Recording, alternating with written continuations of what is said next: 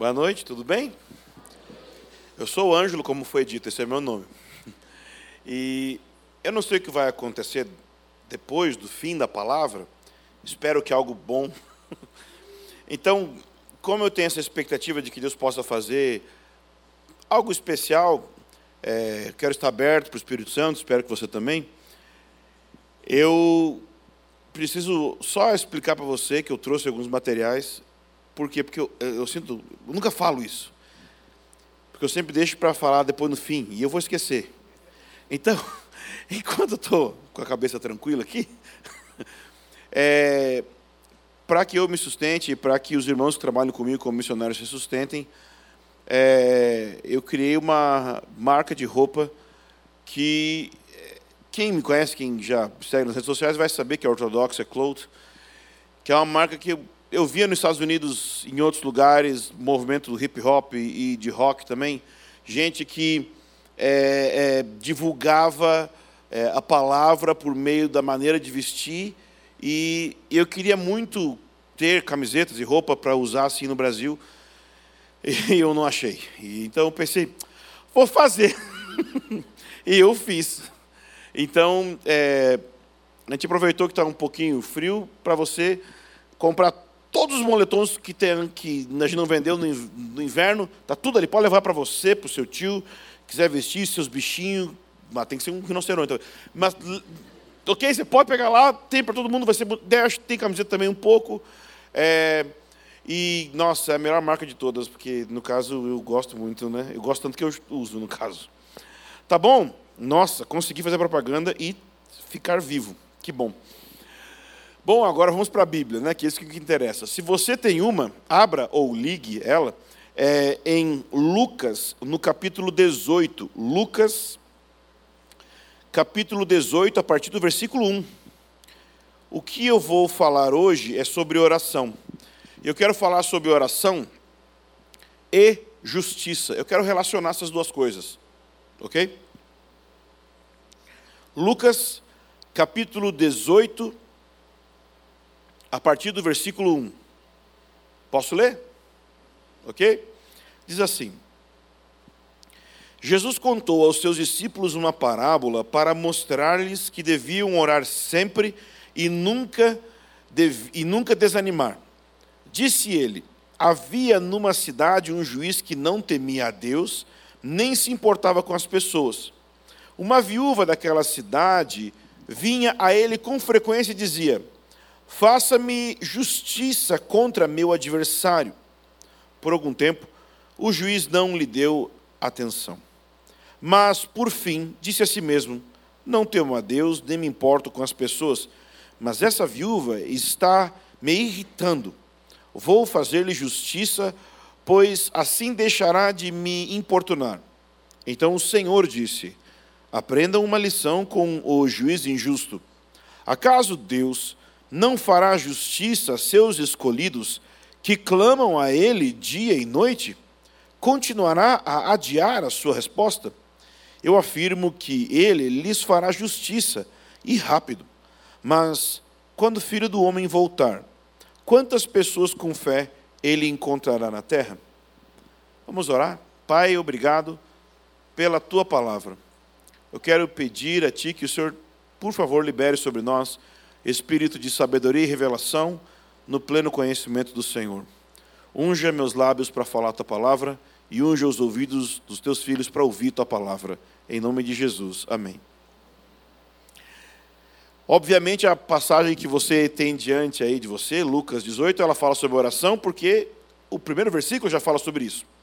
Então ela fala sobre oração, mas ela também fala sobre justiça, porque é o pedido que a viúva faz ao juiz: julga minha causa.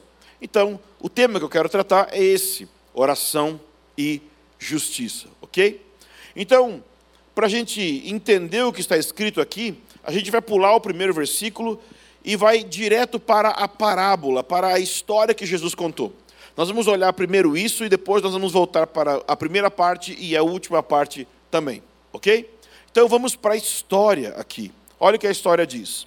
Disse-lhe ele, ou seja, disse Jesus: Havia numa cidade um juiz que não temia a Deus e nem se importava com as pessoas.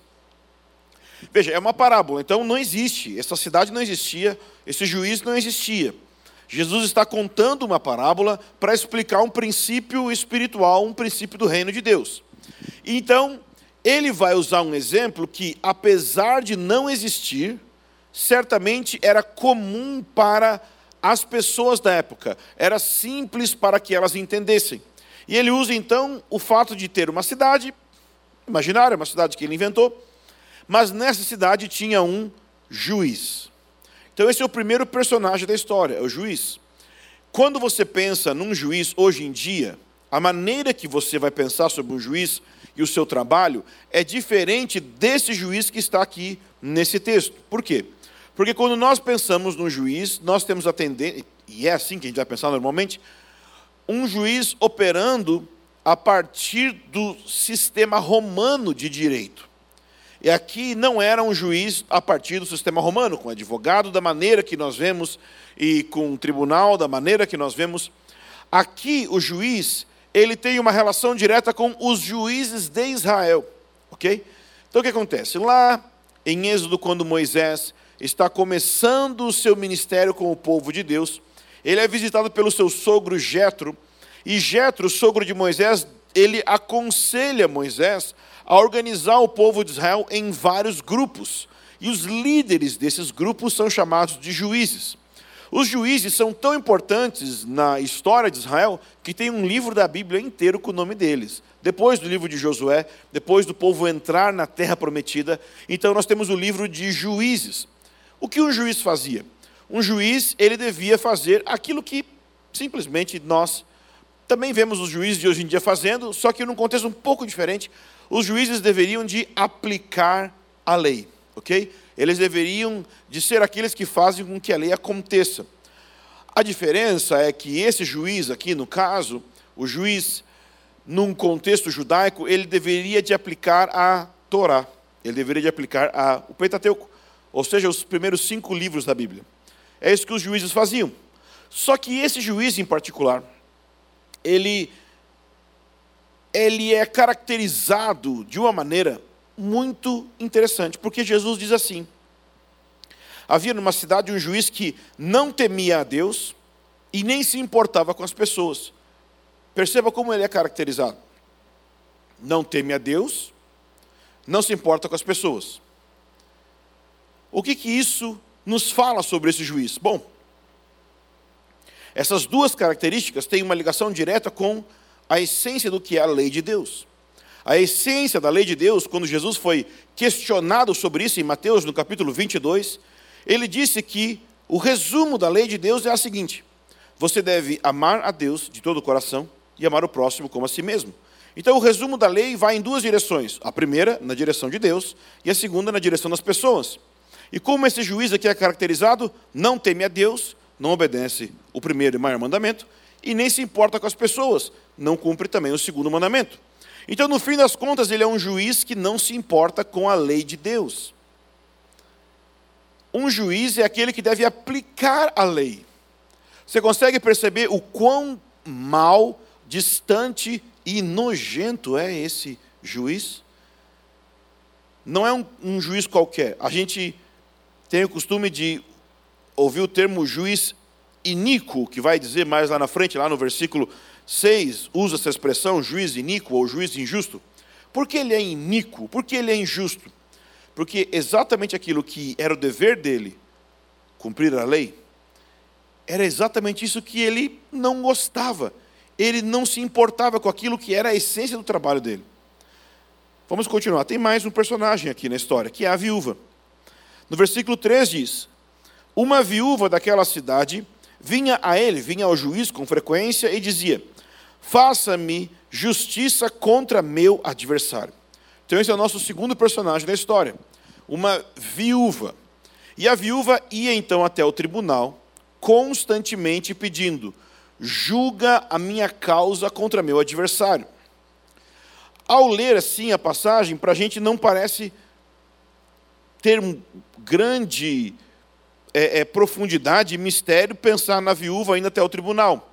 Mas no tempo de Jesus isso era muito sério. Por quê? Porque nenhuma mulher compareceria no tribunal. O testemunho de uma mulher não é contado nos tempos bíblicos. Não tem peso e valor. E é por isso, inclusive, abre parênteses aqui para os universitários. É por isso que nós sabemos que é verdadeiro o testemunho da ressurreição.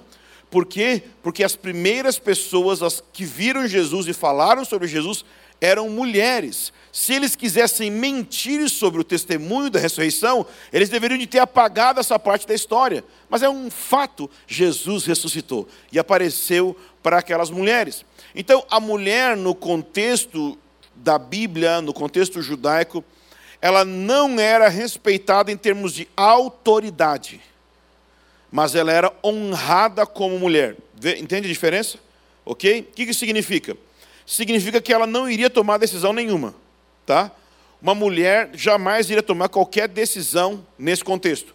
Mas uma mulher poderia gritar o quanto quisesse, espernear e fazer um escândalo se algo de errado tivesse acontecendo, que ela jamais seria punida ou reprimida por causa disso. Se um homem fizesse isso, hum, ia ser apedrejado na hora, ok?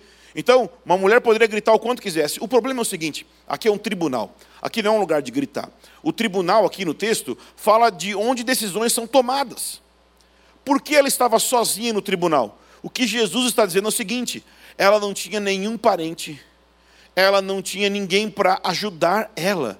A situação dela de desespero era tão grande que ela tinha que ir por si mesma, sem advogado e sem nenhum familiar para ajudar ela. Então, o que Jesus está fazendo aqui? Jesus está mostrando a intensidade do problema. É isso que ele quer fazer. De um lado, ele mostra o quão injusto é o juiz. Do outro, ele mostra o quão desesperadora é a situação da mulher. Para você entender a intensidade do dilema que acontece aqui. E o que a história vai contar?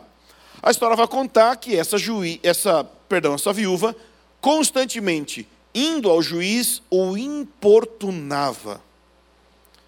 Ou seja, ele acordava de manhã e já tinha 25 mensagens no WhatsApp dela dizendo: julga minha causa. Ele abria o Instagram, tinha várias DMs dela. Ele, um dia, foi num restaurante e ela estava com um pedaço de papelão dizendo: julga minha causa. Entende? Em todos os lugares que ele ia, esta mulher estava importunando ele. Então ele disse: Eu não me importo com Deus, eu não me importo com as pessoas, mas com quem ele se importava?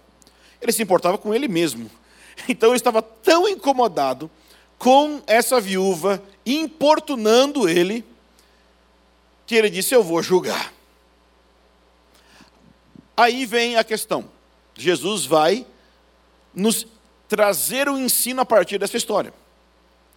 No primeiro versículo, no versículo 1, diz que Jesus contou aos discípulos esta parábola para mostrar que eles deveriam de orar sempre e nunca desanimar. Ora, se Jesus falou para a gente orar sempre e nunca desanimar, é porque provavelmente vão existir circunstâncias para desanimar da oração.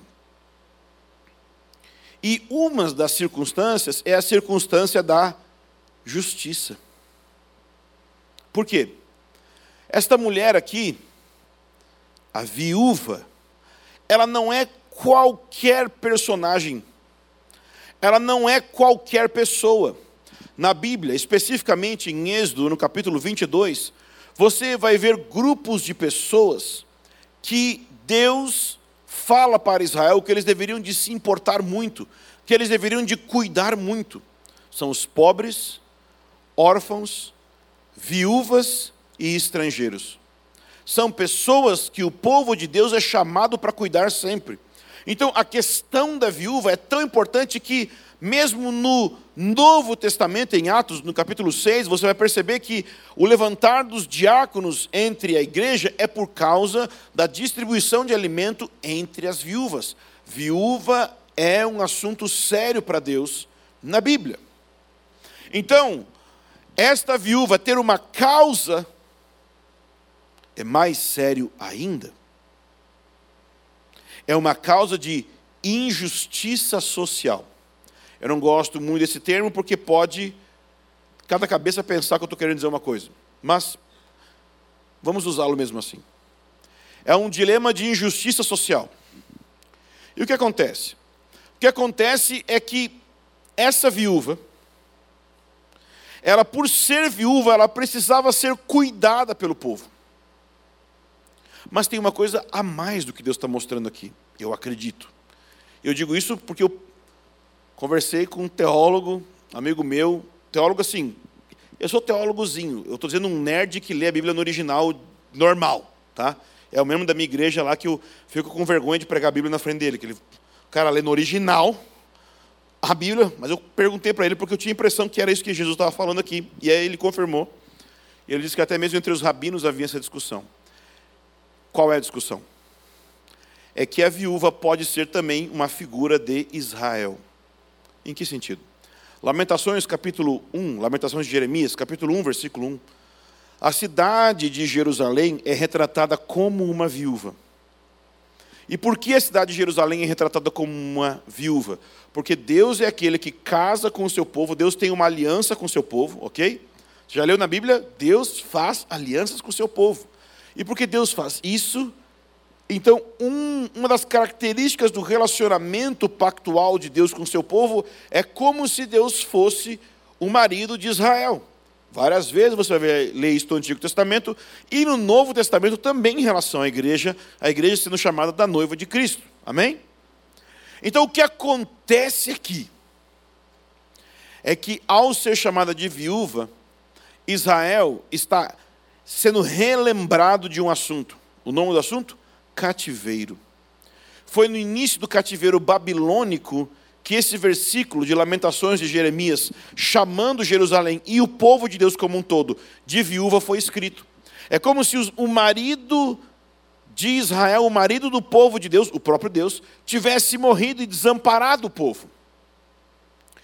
Israel saiu do cativeiro babilônico e voltou para Israel, voltou para a terra. Mas mesmo assim, o povo nesta época aqui ainda se sentia como um povo debaixo de escravidão ou de injustiça social. Por quê? Porque mesmo eles estando na sua terra, era Roma que governava a sua terra. Então, existiam muitas tensões sociais em Israel por causa dessa questão. Eles se sentiam ainda exilados, eles se sentiam ainda injustiçados. E qual é o remédio para essa injustiça? O remédio para a injustiça na Bíblia é o Messias.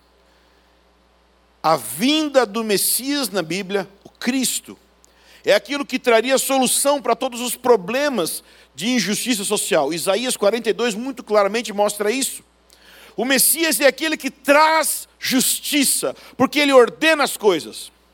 Mas aqui está um problema que você enfrenta e eu também. Como definir justiça e fazer justiça? Porque nós fomos ensinados que justiça é sinônimo de igualdade. Mas se eu tenho vários alunos numa sala de aula e todos fazem uma prova, uns estudam mais, outros menos, uns vão melhor, outros pior, e todos recebem a mesma nota, isso é igualdade, mas não é justiça. Então, justiça e igualdade não são sinônimos. Em muitos casos, em muitos momentos, justiça e igualdade serão sinônimos, mas nem, nem sempre em todos os momentos igualdade e justiça serão sinônimos. Na verdade, a pessoa que pensou primeiro que justiça e igualdade eram sinônimos foi um senhor já falecido chamado Karl Marx. Ele é que pensava que justiça e igualdade são sinônimos. A definição bíblica de justiça é retidão. Ou seja, aquilo que é certo, aquilo que deveria acontecer. E em alguns momentos aquilo que deveria de acontecer é igualdade, mas nem sempre. Então o que acontece? O que acontece é que Israel se sentia debaixo de uma injustiça. E qual é a solução? Quem iria trazer a justiça, ou seja, quem iria pegar tudo aquilo que está errado na sociedade e endireitar? No contexto daqueles que ouviram a parábola, quem é que vai expulsar Roma da terra e dar a posse plena da terra para Israel? Esse era o questionamento que tinha na mente das pessoas. Ok? Qual é a solução? Sempre foi a vinda do Messias. E é por isso que lá no versículo 8, diz assim: Eu afirmo que ele lhes fará justiça rápido, mas quando o filho do homem vier, ou voltar, na minha versão diz voltar, quantas pessoas com fé ele encontrará na terra? Então, o que Jesus está dizendo aqui é o seguinte: o Messias, aquele que vai trazer justiça, talvez pareça que vai demorar. Assim como demorou para o juiz responder a petição daquela viúva por justiça, talvez os discípulos de Jesus, quando orarem, talvez seus pedidos vão demorar para serem respondidos. Vai parecer que Deus está atrasando as coisas. Por quê? Porque o mundo vai continuar piorando cada vez mais. Quando ele diz, quando o filho do homem vier, quando o filho do homem voltar, do que ele está falando? Da volta de Jesus. Então o que, que ele está querendo dizer aqui? O que ele está ensinando de fato? Ele está dizendo que a resposta da oração que os discípulos fazem e que talvez ela demore para ser respondida, Talvez ela está demorando, porque Deus estabeleceu um dia específico que Ele vai atender a todas as suas orações, chamado a volta de Jesus. Nenhuma das tuas orações deixaram de ser ouvidas. O fato delas não terem sido respondidas não significa que Deus não respondeu, mas que Ele acumulou elas, porque a Bíblia diz que tem incenso que está sendo acumulado, Apocalipse 4 e 5, as orações dos santos acumuladas no céu. Então Deus não esqueceu de nenhuma oração que está acontecendo aqui. Talvez, só talvez, Ele está acumulando para nos últimos três anos e meio da história e também especificamente no dia dia que ele voltar, essas orações serem respondidas, talvez orações que foram feitas por anos, vão ser respondidas em um segundo. É isso que ele está dizendo, é isso que significa. O versículo 6, olha o que ele diz: aprendam a lição do juiz injusto. Acaso Deus não fará justiça aos seus escolhidos que clamam a Ele dia e noite? Continuará a adiar a sua resposta. Eu lhes afirmo que ele fará justiça, mas então ele qualifica a justiça. Que tipo de justiça ele deu ali? Rápido. Como é que está na sua Bíblia aí? Rápido? Veloz? Como é que está aí? Depressa. O que é que ele está dizendo aqui? Porque veja, parece uma contradição. Como que pode demorar e ser rápido ao mesmo tempo? Está estranho é porque pode demorar a vida inteira. Mas quando ele voltar, quando o filho do homem vier para responder, vai ser talvez em um segundo, em um minuto, muito rápido. Possivelmente o que Jesus está ensinando para os seus discípulos aqui não é somente sobre uma viúva com, falando com o juiz em relação a um adversário talvez também não era nem mesmo sobre somente ou simplesmente Israel em relação a Roma e sua injustiça no contexto do cativeiro. Talvez também Jesus esteja ensinando os seus discípulos que vão enfrentar as injustiças que vão ser estabelecidas pelo anticristo no fim dos tempos. Esse vai ser um dos maiores adversários que a igreja vai enfrentar. Nós enfrentamos hoje o diabo invisível. Mas esse homem vai ser a maldade encarnada. Talvez o que Jesus está dizendo é o seguinte: igreja, vocês vão sofrer muito, mas não pare de orar. O sinal de que Deus está ouvindo sua oração não é que ela foi respondida. Porque talvez ele vai responder essa oração lá no fim.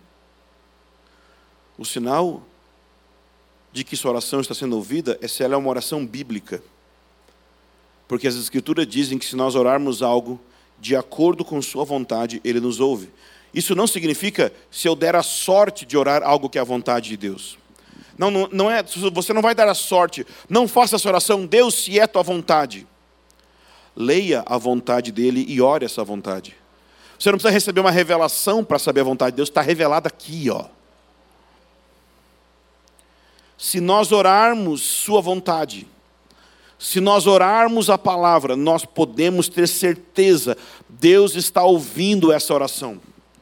Mas e se Ele não respondeu ainda? Ela está sendo acumulada no céu. A Bíblia fala, existem taças de ouro, é literalmente tigelas de ouro em, em grego. Sabe um bol de açaí? Então, cada um de vocês deve ter um no céu. Está cheio.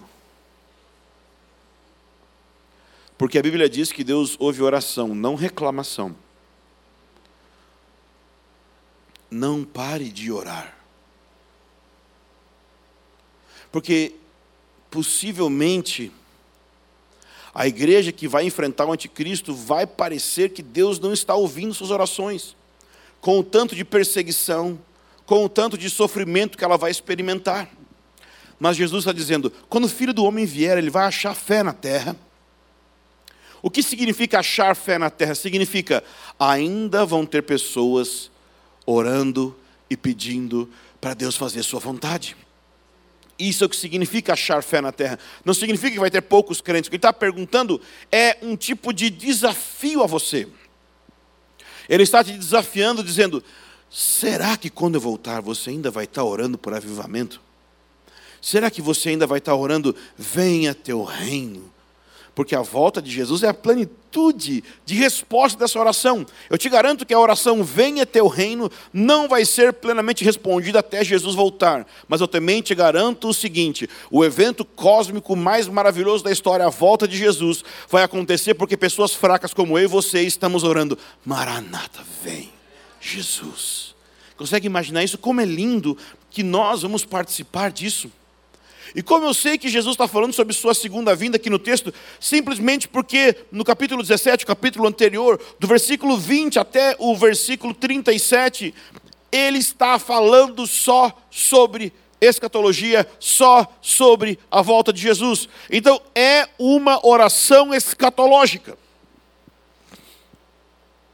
Mas agora, vamos aplicar para a nossa circunstância.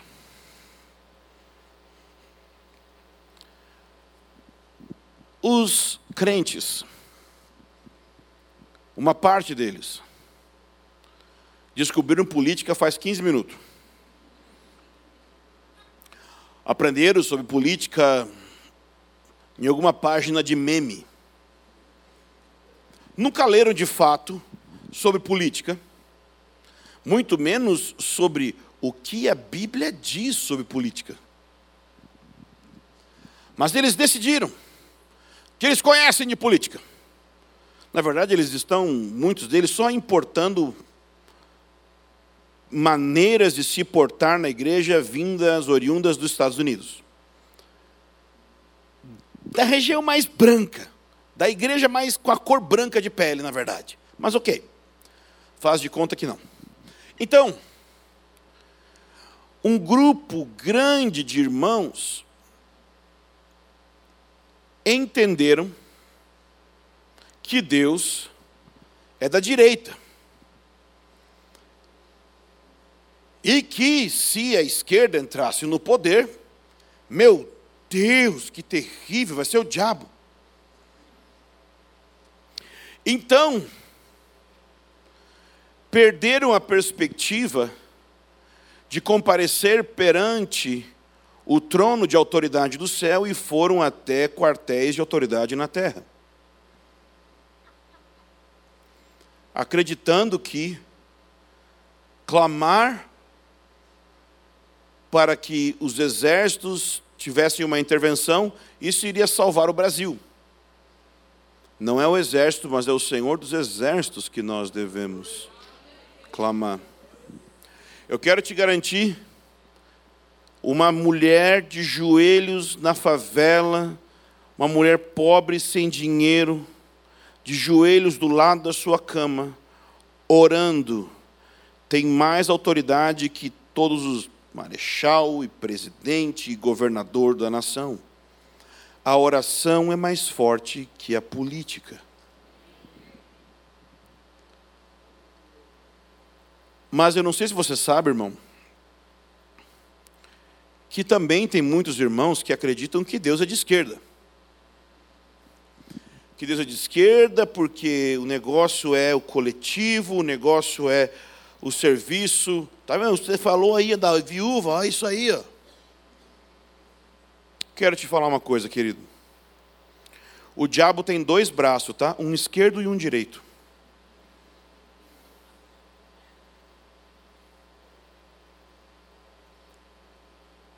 Nenhum deles é o reino de Deus. Nenhum deles.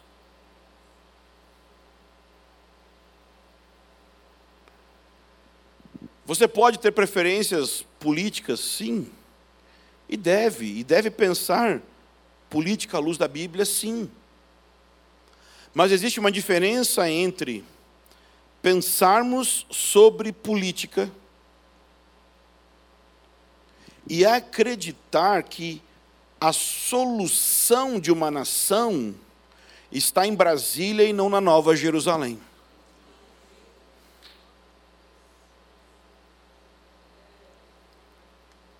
Levanta os olhos para os montes, de onde virá meu socorro? Meu socorro vem do Senhor que criou os céus e a terra.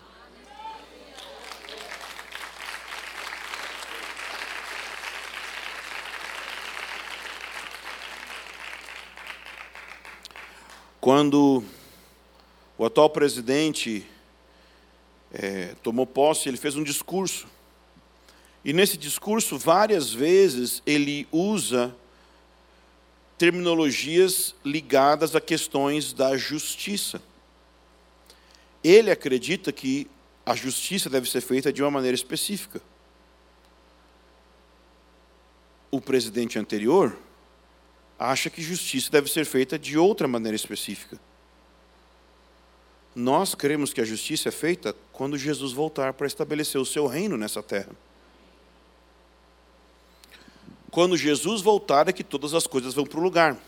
Ah, então o irmão está dizendo que não é para se importar, não.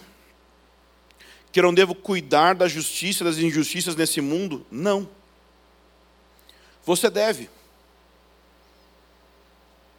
Você deve se preocupar com racismo. E se você é assim, um novato na direita e fala: não existe racismo. Qual a cor da sua pele, querido? Então, cuidado para não comprar a fala de gente que não é de Jesus, só está do, do mesmo lado que você politicamente. Você precisa lutar contra o racismo, contra injustiças sociais, contra desigualdades sociais. É importante isso. A questão é a seguinte: você também tem que entender que uma das melhores maneiras de lutar com isso são oportunidades de emprego, é uma economia boa. O que eu quero dizer com isso é o seguinte: quem entendeu, entendeu, mas quem não entendeu, deixa eu explicar melhor. Os dois lados têm certos pontos que são válidos. Certos pontos. nenhum dos dois lados tem o pacote completo. Na verdade, se você quer entender mais sobre isso, eu aconselho você a ler o livro de David Coises, chamado Visões e Ilusões Políticas. E ele vai explicar claramente todas as visões políticas são uma visão parcial da realidade. E se você concordar plenamente com qualquer uma delas, você vai se tornar um idólatra míope que não enxerga a realidade. Então o que acontece? O que acontece é que, por mais que os lados tenham aí o seu valor, o seu, um aspecto correto da verdade, a questão é como que você vai lutar para que a justiça se estabeleça na sociedade e na sua vida. Se essa luta não começar com você orando, mas começa com você protestando, você é um idólatra, não entendeu nada. Se você está abalado porque um governo de direita perdeu e um de esquerda ganhou, você é um idólatra. Se você está animadíssimo, achando que agora dá certo, porque um partido de esquerda entrou e um de direita saiu, você também é um idólatra.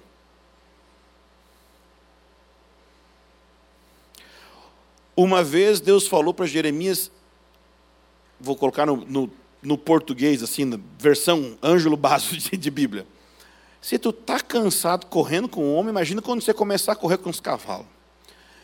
Ou seja, você está perdido, preocupado emocionalmente com o que está acontecendo em Brasília. E quando o anticristo chegar, como é que vai ser?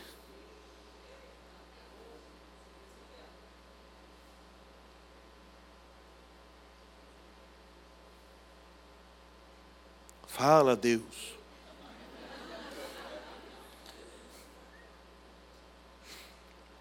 Irmãos, eu quero encorajar os irmãos a comparecerem no lugar onde as decisões desse mundo são tomadas no trono da graça. Eu quero te informar uma coisa: no céu existe um trono e meu pai está sentado nele, sabe? Ele não é um juiz iníquo, ele é meu pai. Ele é seu também? E tudo o que acontece, não apenas ele permitiu, a Bíblia diz que ele escreveu todos os teus dias no livro dele. Ele escreveu todos os dias de todo mundo no livro dele. Deus tem o controle sobre tudo. Nada foge das suas mãos. Tudo em paz. O que eu preciso? Comparecer perante o trono. Não quer dizer que está tudo bem no mundo. Está em paz no meu coração. Mas eu sei que no mundo existem injustiças e coisas erradas, e eu quero que mude. Talvez você queira que mude o, o, o, governo, ok. Talvez você queira que certas pautas se estabeleçam, ok. Mas que começa na oração. E acima de tudo, começa no coração. Você não pode desejar. Vamos pensar aqui, vamos lá, vamos pensar. Pense numa injustiça que você vê no mundo, seja qual for. Você já viu pessoas protestando por justiça? Justiça! Justiça! Se Deus respondesse o clamor das pessoas por justiça, sabe o que ele deveria de fazer? Manda todas elas para o inferno junto. Porque justiça se dá quando o que é errado é punido. E errado nessa história é você, meu amigo, minha amiga. A Bíblia diz que eu e você nascemos em iniquidade, em pecado nossa mãe nos concebeu, nós somos merecedores da punição, da ira e do castigo de Deus. Mas Graças a Deus por Jesus Cristo, porque a Bíblia diz que aquele que não conheceu o pecado, Deus o fez pecado por nós, para que nele pudéssemos ser feitos justiça de Deus. Sabe o que significa justificação pela fé? Significa que eu e você, que deveríamos de ser punidos e castigados, fomos agora reconciliados com Deus, não porque Deus varreu para debaixo do tapete as injustiças que você e eu cometimos, mas Deus puniu todas as rebeldias que você cometia no corpo de um judeu nu de 33 anos de idade chamado Jesus. E é aí que a luta por justiça começa. É contemplando o Nazareno ensanguentado, que eu lembro que eu não mereço nada mas se Deus me permite lutar por justiça pelo meu semelhante, essa luta deve começar por oração e por pregação do Evangelho. Só assim nós poderemos ser um povo saudável, que não é idólatra, mesmo tendo seus posicionamentos políticos. É um povo que anda em paz, porque sabe que Deus é o soberano sobre tudo. Amém? Obrigado por me ouvir. Deus abençoe vocês. Boa noite. Beijo do gordo.